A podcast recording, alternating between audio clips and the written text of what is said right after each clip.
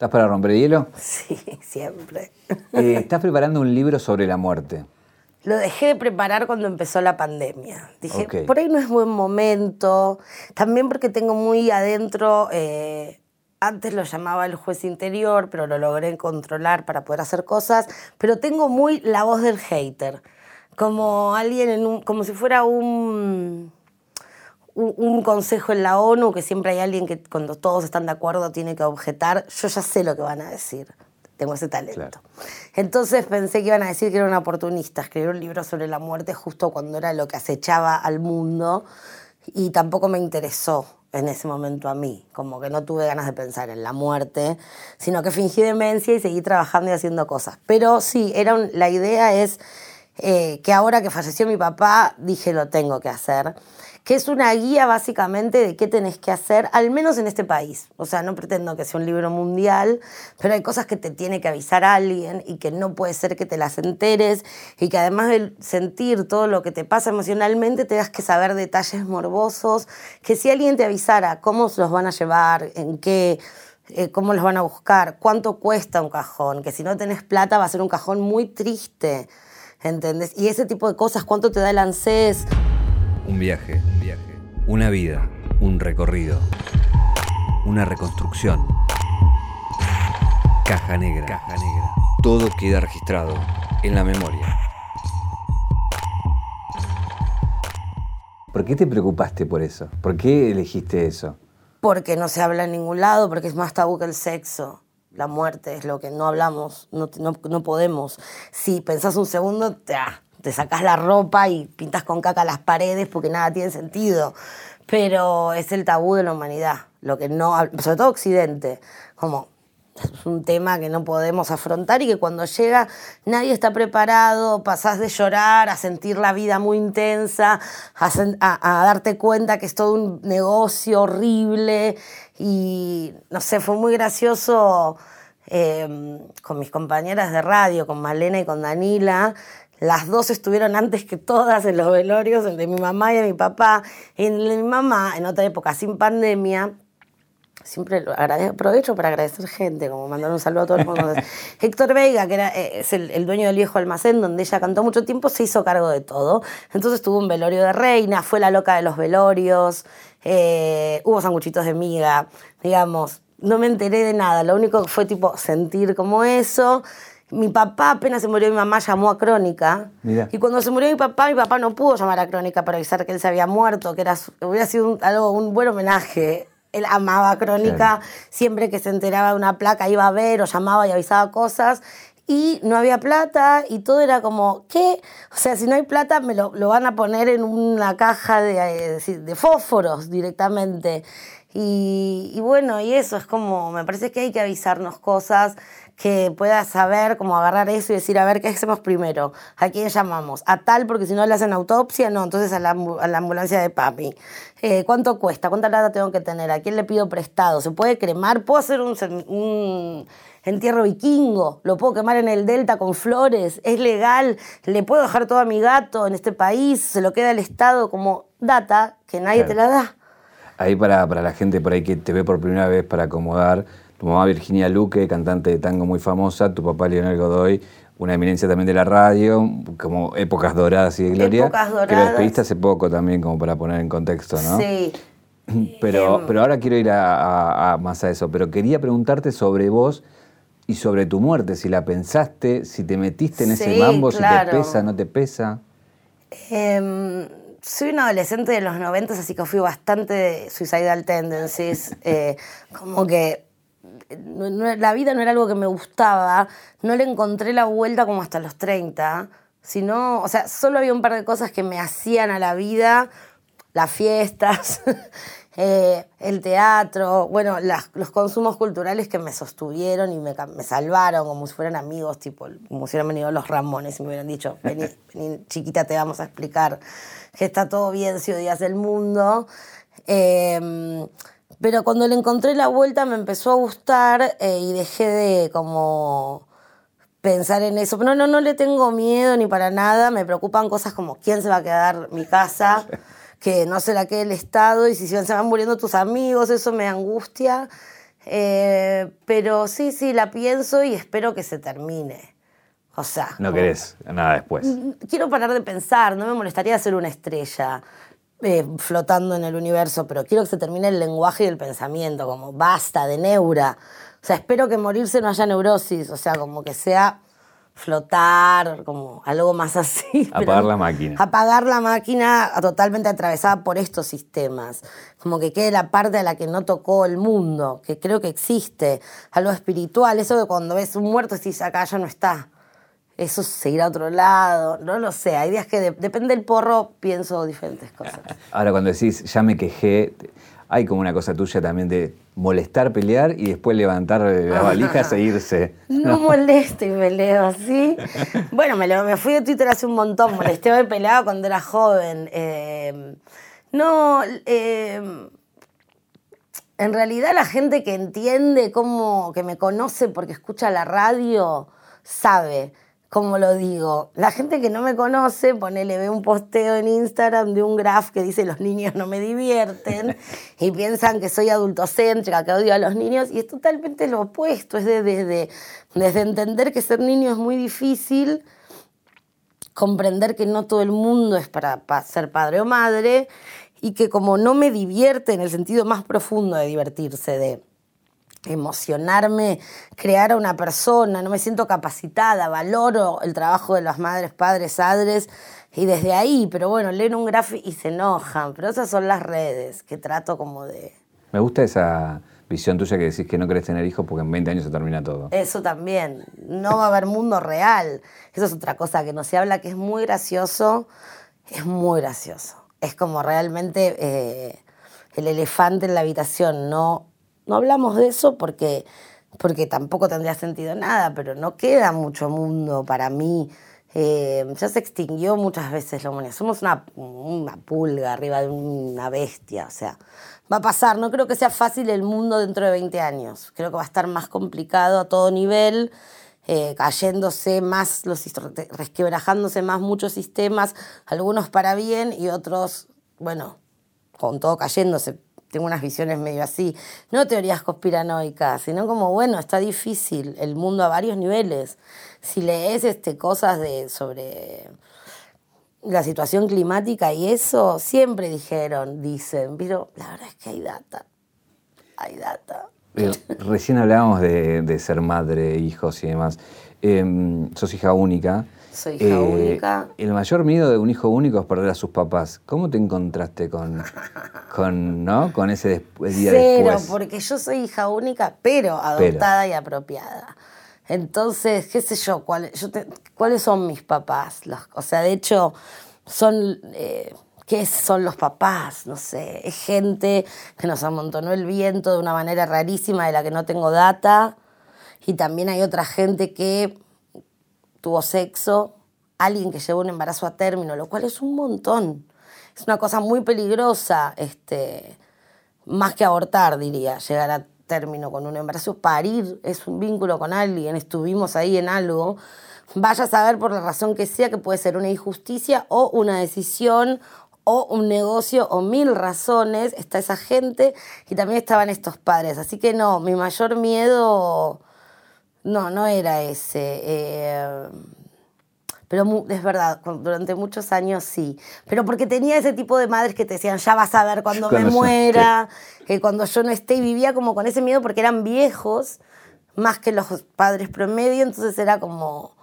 De hecho, de chica me acordaba de mirar a los adultos y pensar, perdieron a los padres y mira cómo están de bien. Hay que matar a los padres interiormente para mí, simbólicamente, para poder ser vos tus propios padres, madres. Eh, entonces, sí, de chica tenía ese miedo, pero después no.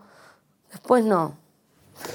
¿Seguís con la idea de hacer un documental buscando a tus padres biológicos? Sí, sí. em, sí, también como cuando, bueno, mi papá murió hace muy poco y fue también como, se, se terminó una, una serie, Claro. como fue el capítulo de fin de, de serie, fin, capítulo final. Terminó una temporada. Se cerró, sí, se- ese día cerré la llave de esa casa y fue como, listo, este, este decorado de esa historia se, se levantó el show. Esa historia terminó y es como, bueno, terminó o, o, todavía me queda la otra, o ya podría ir cerrando. Como que también, viste, el, que se cerró esa parte de mi familia eh, con la que crecí, fue como un alivio de terminar de ser parte de una familia, como no es una institución, no es un grupo que me guste. Me gustan más los grupos de amigos, los grupos de trabajo, eh, los amantes, no las familias, eh, ni ser parte de una por la experiencia que yo tuve, por supuesto, estoy hablando de mí, de lo que pienso yo, no de lo que tienen que hacer los demás, no me gusta porque no es gente que se elige. Es mentira que los padres adoptivos eligen, que del corazón gente que te juntás eh, o nacés y no te elegís. Y hay algo ahí que no siempre sale bien al no elegir. Pero con la gente que elegís se forman cosas que están más buenas que con gente que, de, de mundos diferentes, que está obligada a quererse, pero no. Entonces, no sé si ya terminé el capítulo familia, pero me interesa porque, mm, porque es un grupo que está muy... Eh, que no importa en este país, porque claramente ante tantos eh, hijos, nietos de desaparecidos, donde, bueno, eh, el Estado está presente, por suerte, para ayudar, en un país con tantas desprolijidades y desigualdad, eso era muy común hasta cierto momento. Entonces, no sabes si es decisión de alguien o una red de venta de niños, como sucedía en el lugar que yo nací, que es de Santiago del Estero, donde se lo hicieron a mucha gente. Entonces me agarra como una cosa, decía, acá hubo, hubo más gente involucrada. Y hubo toda una cosa, me da ganas de meter un poquito de justicia, hacer como que alguien se haga cargo de que tengo una partida que está firmada por gente y no es real. ¿Cómo puede ser tan fácil una explicación por si hay más gente. Pero después si es la decisión de una mujer que por mil razones no, creo que miraría de lejos, resolvería el guion eh, y nada más. Me intriga saber más de qué colectividad soy. Si soy más turca, más italiana, más, de, más criolla, no sé. Eh, en, un posteo que haces eh, cuando te despedí de tu papá, hablas de los tres unidos por el micrófono. Y me interesa esa historia porque evidentemente de todo lo que sos hoy lo mamaste también de una casa muy vinculada al arte, a la comunicación y todo eso. ¿Qué recuerdos tenés de, todo eso que, que, influyó en vos, digo, no? Mi casa no era como esas casas que uno tiene la fantasía, como las que me hubiera gustado pertenecer, como de artistas, como de gente cantando, pintando, como casa divertida de artistas. Eh, no, era una casa de personas mayores que comían puré de calabaza así. Mi mamá tenía esa vida, eh, mi papá no estaba nunca y eh, venía y había momentos donde aparecía eso, mi papá preparando el programa, escuchando discos, mi mamá vocalizaba antes de cantar. Y a veces lo acompañaba mi papá a la radio y con mi mamá la acompañaba todo. Y eso sí influyó muchísimo en mí, porque desde que me acuerdo vi cantar a una mujer muy buena en lo que hacía, una gran intérprete que lo daba todo, nivel de intensidad zarpado y eso sí fue una escuela y mi papá también sobre todo porque tipo no estaba en Navidad porque no quería dejar solo a los oyentes, ¿entendés? Entonces era como gente que amaba mucho lo que hacía, que era gente que venía de, de clase muy trabajadora y que el trabajo los, los hizo, bueno, que les fuera mejor, pero con mucha conciencia de, de, dónde venían y, y, como agradecidos al trabajo y muy trabajadores, o sea, cero, no sé, trabajadores, muy así. Y entonces sí, me, claramente digo, bueno, cuando me, estoy en la radio se aparece, es como algo familiar y en un escenario también esa luz, ese lugar de contención, crecí un poco ahí en, ensayos con músicos, viendo a mi mamá cantar, o sea, era como... ¿A quiénes te cruzaste? Porque a era todos. época dorada. A todos, a Hugo del Carril, a Piazzola, a, a Mariano Mores, eh, a, a Castillo, no sé, a todos, a Pugliese. A todos, a todos. A Goyeneche, que me cantó feliz cumpleaños, me acuerdo. ¿Cómo de Sí, me sí, que cumpleaños y me dijo, ay, nena, que los cumpla, qué sé yo. Toda esa gente, la vi a todos, a todos los bailarines, a los mejores, a todos. Vi a toda esa gente del tango, sí, la vi de cerca. ¿Y qué era lo, luminoso y oscuro de eso? No, nada, yo no le encontraba nada oscuro. Vivía enamorada de esos señores.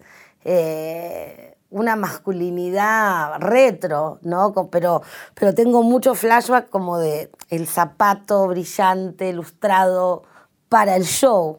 Y después la zapatilla para irse, el smoking, la media de la bailarina de lejos increíble, de, cerca surcida, los trajes que brillan, pero de cerca están re remendados, eh, los músicos con sus instrumentos y los, los fondos para guardar la guita. Eh, los perfumes de hombre, las como un mundo engominado, no sé, un mundo que ya no existe. Yo vivía enamorada de esos señores, este, como jangueando con ellos, tipo, yo me sentía una persona de esa, me sentía una persona, siempre me sentí persona, no, ni, no niña. Y era como, bueno, no sé, pensaba que era posible nuestro amor, que podíamos tener algo con estos señores. Y después llegaban las mujeres y era como, no, tenés seis. La verdad que esto no va a ser posible, por suerte. Pero fascinada, muy, muy fascinada por esa gente. Como eran, eran divertidos. Eh, era gente que le divertía lo que hacía, las bailarinas eran lo más, los, los, bailarines de tango me enseñaban a bailar, esa, era gente divertida, me gustaba, fui de gira con mi mamá Japón dos veces y pasaba mucho tiempo con esa gente. Eh, no, no le encontraba nada oscuro, la verdad. ¿Y qué te acuerdas de Japón? Eh, bastantes cosas, pero bueno, descubrí el porno en Japón, porque lo veía cuando mi mamá se iba a bañar. No me daba cuenta que era porno, pero cuando nos fuimos se lo cobraron aparte. Entonces fue como que mi cerebro hizo como, eso es la pornografía, eso es, eso es eso, está mal. Mi mamá fue tipo la vergüenza y bueno, fue muy gracioso. ¿Qué edad tenías? Seis, seis, siete, seis. Y después fui cuando tenía once y nada, me acuerdo eso, como la, la noción de saber que había otro mundo diferente. Que era como, ah, era solo un invento de esta gente así. Podía ser así, como la conciencia de hay otra gente que es muy diferente, muy, muy diferente, me encantó. Fue como, no hay una única manera de ser, eh, eh, como esa noción de no hay una única manera de país o de cultura.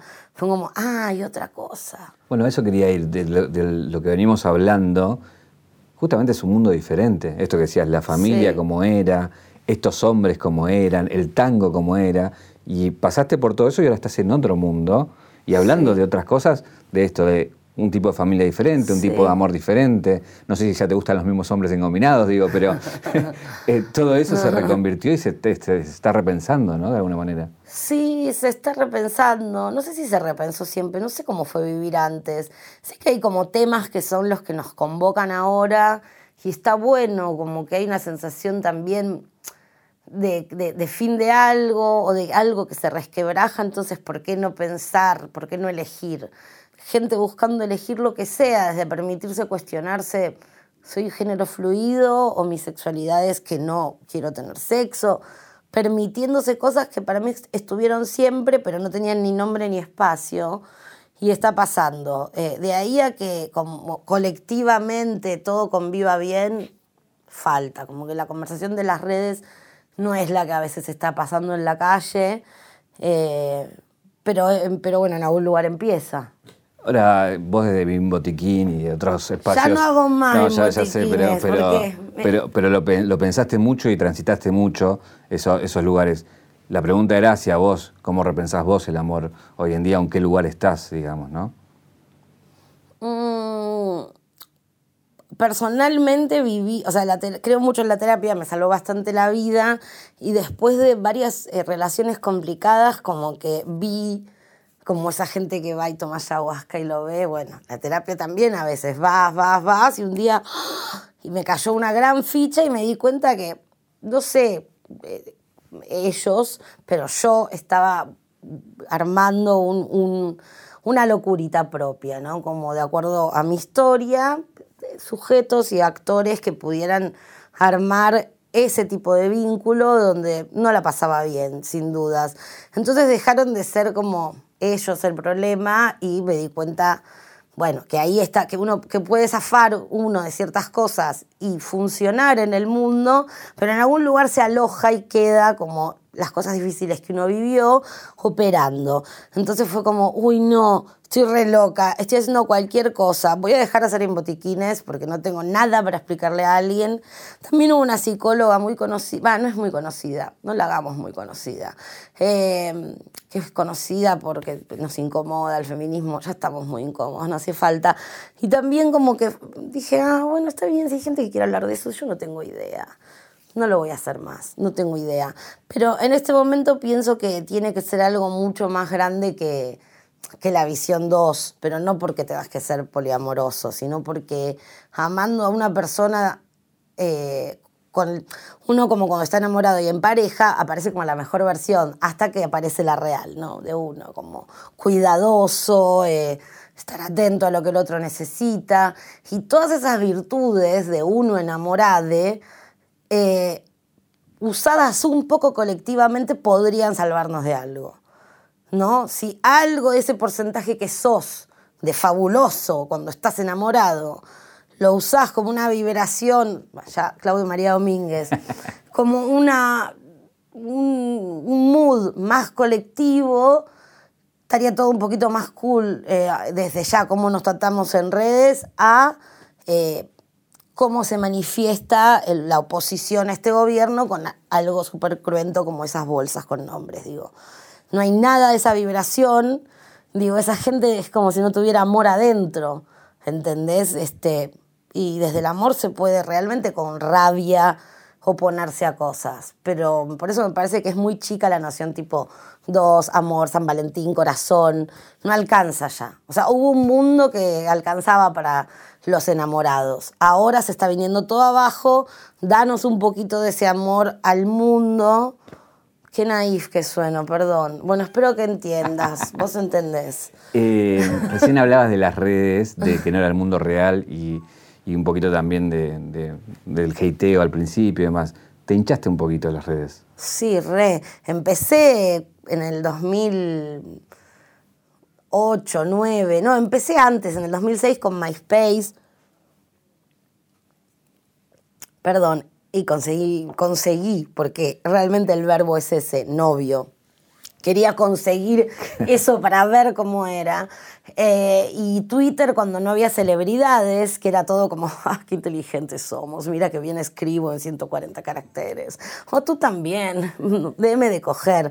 Como, era otra cosa. Y de repente se llenó de famosos, entonces famosos, seguidores de famosos, y gente que utilizó la herramienta de otra manera, dejó de importar cómo, qué, y si no, eh, como el, picanteo y otra cosa y fue tipo, no, chau. Y en Instagram me di cuenta que nada, que, que no es real también porque eso, porque tengo 40, viví en otro mundo, no es real lo que pasa ahí del todo. Y también es real, pero hay como una corrección, un progresismo, eso como que, que me lo dicen a mí es como si supieras, em, como ese falso progresismo, esa corrección política donde no te equivocas, nadie se equivoca y todo tiene que ser dicho perfectamente porque si no estás ofendiendo un montón de gente y, no es que te equivocaste, sino que sos tal cosa. Y es como agotador, eh, no es para todo el mundo, me parece que es como algo que hasta debería ser prescripto, como que hay gente que, que la pasa muy mal, que le importan los likes, que le importan eh, los seguidores. A mí me afecta cuando no tengo un buen día y me dicen algo que es tipo, ¿what? ¿Qué estás viendo de mí? Entonces pienso, siempre digo que después de los mil seguidores, eso es una canción de los redondos. Nadie entiende bien de qué, de qué habla. Si es cocaína, si es qué, qué dice. Bueno, entonces ya está, soltar, ¿no? Es como, bueno, van a pensar lo que quieran. Hay gente que me ve como esto, como lo otro, trato de usarla, tengo todo filtrado y me cansé. Y hacía muchos vivos, me hice adicta a los vivos en la cuarentena. Eh, porque las personas que íbamos solas, este, era como 20 horas sin hablar, de repente decís, bueno, hago un vivo, y después fue como, mm, bueno, no sé si es el lugar, ya está, tengo varios lugares para expresarme, también eso, como que valoro las herramientas bien usadas. Hay una frase que te escuché que la corrección política asfixia. Eh, sí. No existirían mil obras, mil canciones, mil libros, mil cosas que nos gustan hoy, porque serían crucificados sus artistas. Eh, y es necesario que existan para poder también después soltarlas. Digo, no sé, pienso en Celolita de Nabokov como una obra brillante, un asco, puede ser. Por eso eso quería llegar. Muchas de esas cosas seguramente vos las detestarías. No, no, no, yo me compré la biografía de Woody Allen, la del año pasado, digamos. No, no, para nada. No la comparto porque me crucifican a mí y no me interesa. Pero nada, después tipo, para, para, para ir pensándolo, porque no tengo una respuesta. Entonces, leo esto, después aparece el documental, ves otra cosa y decís, mm, voy a vender el libro, el Mercado Libre. Eh, eh, pero para ir pensándolo, no, como tuve una etapa más así en redes donde hacía falta señalar y después eh, había mucha gente señalando y me cansé de señalar y dejé de hacerlo. No me vas a ver en redes, es la única que tengo en Instagram diciendo, ¿vieron lo que dijo tal? No, ya, ya no me importa. Eh, ¿Y por qué te bajaste de YouTube? Porque, primero porque respeto el lenguaje audiovisual, me deprime mucho el sillón y el meme de que entra. O sea, soy vieja y no lo entiendo. Para otra gente es un lenguaje que está bueno y, y lo hace muy bien. No creo que todo lo que tenga para contar sea interesante. Yo, eh, y para pensar, prefiero pensar ese material para hacerlo en el teatro. y eh, de repente vi que la monetización era una hamburguesa de Satanás volando antes de que empiece mi video. Y dije, ¿qué? ¿Esta es la monetización? Que yo le ponga la cara hablando de mi vida para que esta gente publicite. O sea, estoy vendiendo esto. No, me parece que voy a seguir ganando la plata como me la ganaba. Y si hago algo ahí, que tenga mínimo una luz, un algo. Es un recurso que me, me parece un montón o que le tengo respeto y me para hacerlo mal, no, me divierte, no me divierte, no me divertí, no me divertía verme a mí ahí haciendo eso. Entonces me cansé y lo saqué. Em, eso. Ahí, y quería entrar más en tu parte más de, actriz, digamos, eh, que venías de, como hablamos, una casa que está de alguna manera vinculada a eso, al entretenimiento, al mundo del arte y demás. Pero donde pegás es con Alicia Bruso. Sí eh, internada en Cormillote, una cosa como, ¿no? Sabes tantas cosas. ¿No? Es como... Sí, eh, bueno, para las o sea, para mi casa y para la mayoría de las que fueron adolescentes y gordas en los 90 y todavía luchando con eso, muchas, lo único que importaba es que fuera flaca. Y sigue pasando así. No importa, de hecho a mis tías no les hablo más, porque no importa si descubro la vacuna para el COVID. Eh, lo único que importa es como cuándo vas a adelgazar. Y es como, yo ya no, no, es como ves, ves gente que ve otra realidad, como gente que, o sea, no, como hablar con un racista, es como no, no, no, vemos el mundo, ya no, no hay nada que hablar. Em, entonces, bueno, no les pareció mal que dejara el colegio en un año para ir a la clínica de Cormillot, endeudarse ellos, porque son lugares muy elitistas. Eh, por supuesto que existen sus versiones baratas tipo grupo de alcohólicos anónimos, donde haces la misma oración que en alcohólicos anónimos para dejar de comer, toda una patologización y un, un, espanto como lo tratan, pero las clínicas estas son carísimas, o sea, entonces, eh, al menos en esa época, si la gente lo pagaba, vos, compartías, yo que era un adolescente, con un señor, qué sé yo, recuerdo ejemplos reales para que no, queden como estereotipos, ¿no? Señor de, campos, dueño de campos de 60 años, con otra idiosincrasia totalmente distinta a mía, ideológica, señor de guita, pero era como una energía heavy con una señora que se fue a hacer un lifting y hace el posoperatorio para bajar unos kilos de paso en la clínica de Cormillot, una señora que tomaba mucho vino blanco, entonces se queda ahí, una persona con anorexia, una persona con bulimia, una persona gorda.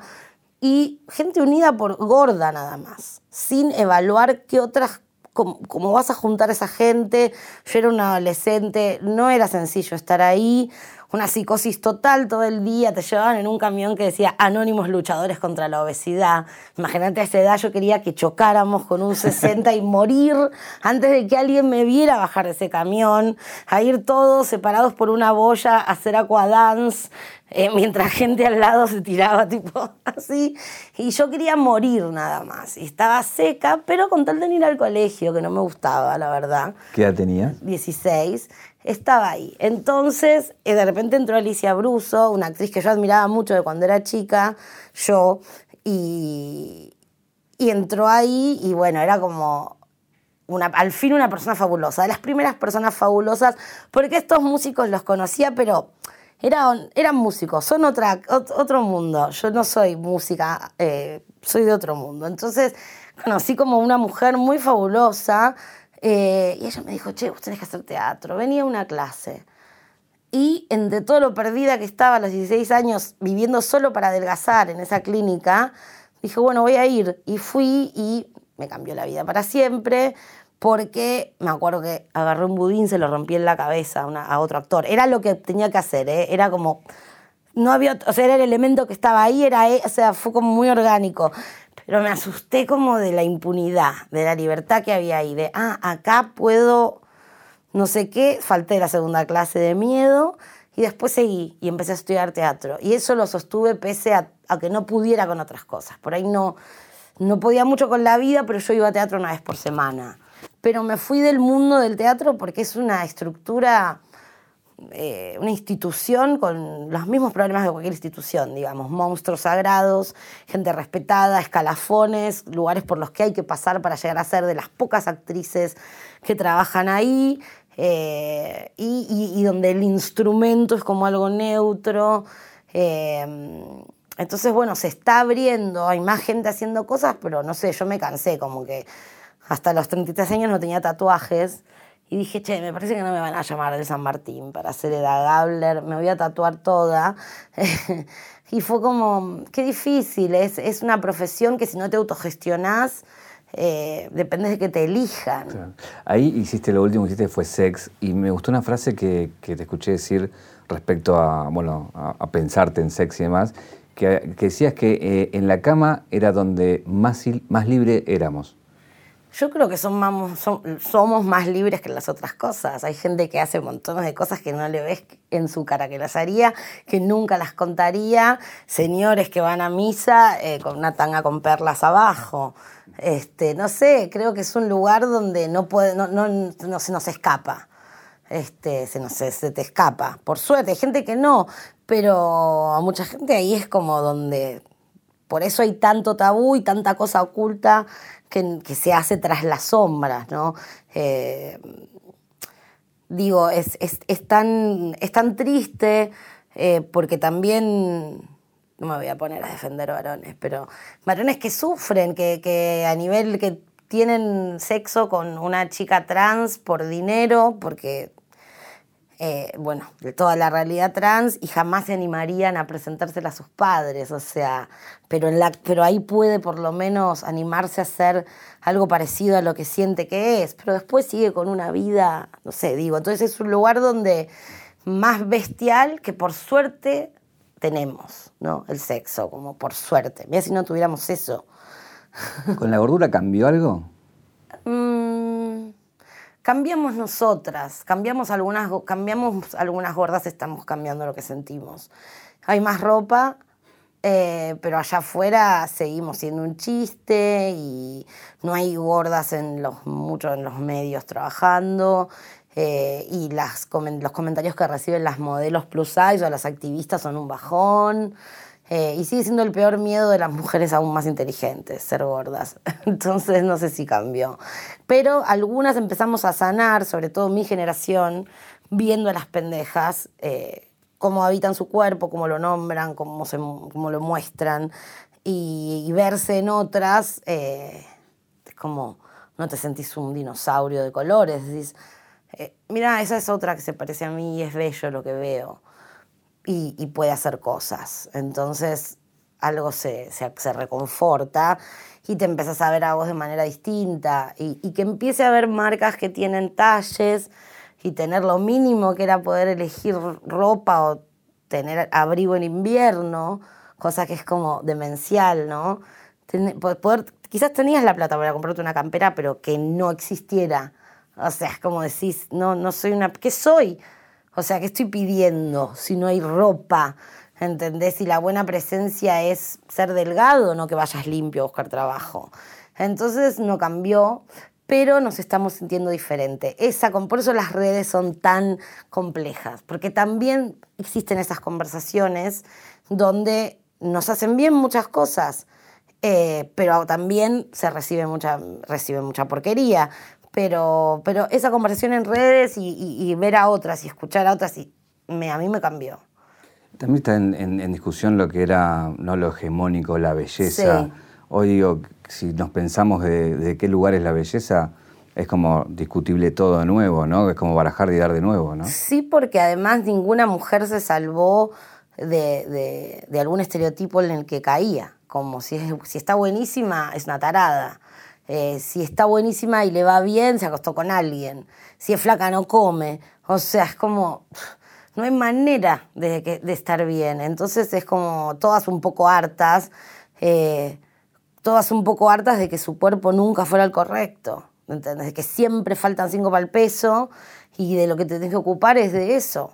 Este, por eso es como una pena que muchas celebridades no hayan aprovechado el vincularse al feminismo a través de, la, lucha por el aborto con otras ideas que podrían ayudarnos a, desarmar algunas cosas, como si además del pañuelo verde no nos venden una crema antiarrugas.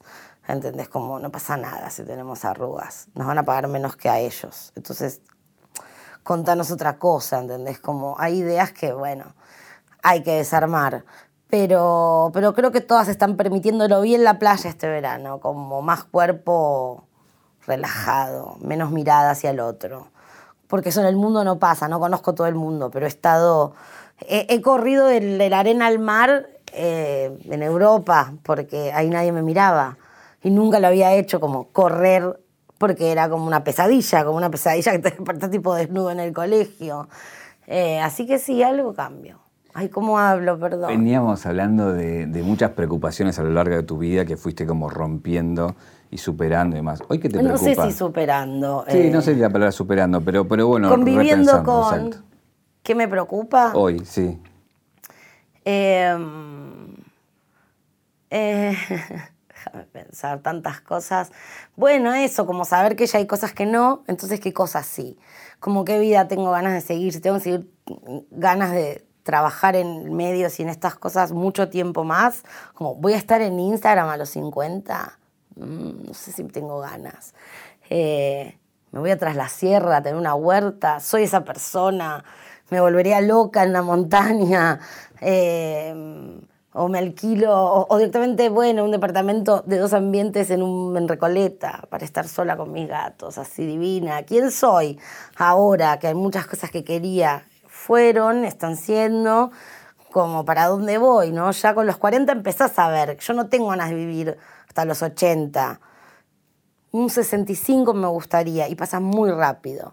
Entonces, ya como podría ir decidiendo para dónde ir. Mi fantasía sería irme a vivir a Uruguay, eh, tener un club de cultivo con una pequeña posada donde cocino cosas veganas, hay que tener mucha plata para este sueño, aunque parezca simple y campestre. Así que no creo. Pero bueno, como eso, hago un podcast quizás desde ahí, pero estoy como en otra, como ya... Eh, ahí tocaste dos temas que son eh, nada como, tuviste una militancia casi. Eh, ¿El futuro va a ser vegano? ¿Va a ser de porro libre? ¿Cómo lo imaginas? Eh, el futuro en un momento va a tener que ser vegano porque este sistema de producción eh, no, no, da para más y vamos a seguir teniendo pandemias, básicamente. O sea, vienen, la mayoría pasaron en la historia por los alimentos, por comer animales, va a seguir pasando, los incendios, las deforestaciones, digo, no va a quedar otra. Eh, van a hacer negocio con otras cosas, pero no va a quedar otra. y no sé si porro libre, pero por lo menos que no haya No sé, no sé, porque mm, siguen, siguen con estas distinciones. Primero, para mí lo que falta es un protocolo de comunicación en medios sobre este tema. Como hay un decálogo para tratar la violencia de género en medios, que exista un decálogo para cómo referirse a la marihuana, eh, porque pasó con el caso de Maradona, hace un mes que están diciendo la marihuana, le encontraron la marihuana, y eso es como, nos juega muy en contra, demoniza una sustancia, nos, es, una campaña en contra, mientras están, intentando muchas organizaciones eh, que se regularice eh, y que no haya presos por cultivar y, que la diferenciación entre medicinal y recreativo mm, ya me parece que está borrosa post pandemia. Ya entendimos que medicinal también es abrazarse a alguien. O sea, entonces no sé, me da un poco de miedo, pero me parece que vamos a tener unos pasos que no teníamos. Si vamos a la caja negra de tu vida, ¿cuál es el momento de convierte en señorita Bimbo? Ah, creo que cuando empecé a fumar porro. Porque fue como, eh, como abrir una puerta más y otra posibilidad de ser. Eh, pero porque justo tenía que ver con un momento en el que conozco gente parecida a mí a los 17, eh, que nos interesaban las mismas cosas, que flasheábamos con mismos artistas y misma música y empezamos a salir a los fines de los 90 en Buenos Aires, donde había una noche donde lo raro no era una, una gorda de 17 años. Eh, nada era raro, donde las drags te tocaban con la varita mágica y te hacían sentir que había otro mundo y todo era muy divertido. Entonces creo que cuando conocí a mis, a mis amigos de los 17, a Lolo, a, Loli ya la conocía, pero bueno, a todos esos amigos de los 17, nos llamábamos los Factory Teens porque éramos fanáticos de la Factory de Warhol. Incogibles todos, la verdad, unos looks, unos looks terribles, pero muy enamorados de, nuestra amistad y y de las drogas de, y de los noventas y de esa noche. Entonces creo que ahí empezó a pasar algo. Tenemos la caja negra. Ah. Acá tenemos... Ah. Primero te voy a dar el regalito, para. Ah, vamos, vamos, por esto. Que es. Eh, Hay un hombre abriendo una caja frente a mí. Esto no va a volver a pasar, ¿entendés? ¿Qué? Eh, no, sí acepto. Es un anillo de Don Roach. Don Roach, 0800 Don Roach. Soy el Duki. Sos el Duki. No, no, no. Bueno, le voy a cambiar el talle. Sí, igual. No, no, me va bien, me va bien. ¿Qué? Tengo un Don Roach, me siento un trapero. Me has dado, me sacás 10 años de encima con esto. no puedo creer este momento, por favor, un hombre abriendo una caja con un anillo. Y ahora sí, si querés sacarlo. Un manequineco. Exacto. ¿Sos fana de los gatos? ¿Tenés gatos? Soy fana de los gatos porque son seres increíbles. No puedo creer que nos dejen. No puedo creer que no hayan hecho algo terrible para legislarlos, sacar, controlarnos el tiempo que están. No, es como de las mejores cosas de ser persona poder vivir con gatos. Así que este trae suerte. Exacto, ese trae Te llama para protegerte. Exacto. Y la pregunta era, con respecto a esta excusa de este gato, es, bueno, ¿qué quieres dejar entrar? ¿Qué, qué, qué, suerte estás buscando para que entre algo nuevo en tu vida, digamos, no? Que bueno, los ponen en los negocios justamente porque da la suerte para que entre gente. Eh, lo desconocido de mí misma, que me conecte con otros nuevos deseos, como esto que te decía a ver quién voy a ser en estos próximos 20 años, 25 de vida, si, me iré a vivir a cosechar frutillas o seguiré trabajando en estas cosas o todavía me quedan ideas que sacar. Como, bueno, darme la posibilidad de, conocer a, la que quiero ser, ir armándola, como poder cambiar eso, animarse a cambiar. el apego es un bajón. Y uno esos está pegado a un departamento de dos ambientes alquilado en Villa Crespo, creyendo que esa es tu vida o a un trabajo o al Instagram. Y es como, no sé quién voy a ser. Dejo entrar a lo desconocido entonces. ¿Qué te preguntarías? Ah, ¿empezó o terminó, Bimbo? Gracias, Bimbo. Gracias, me encantó.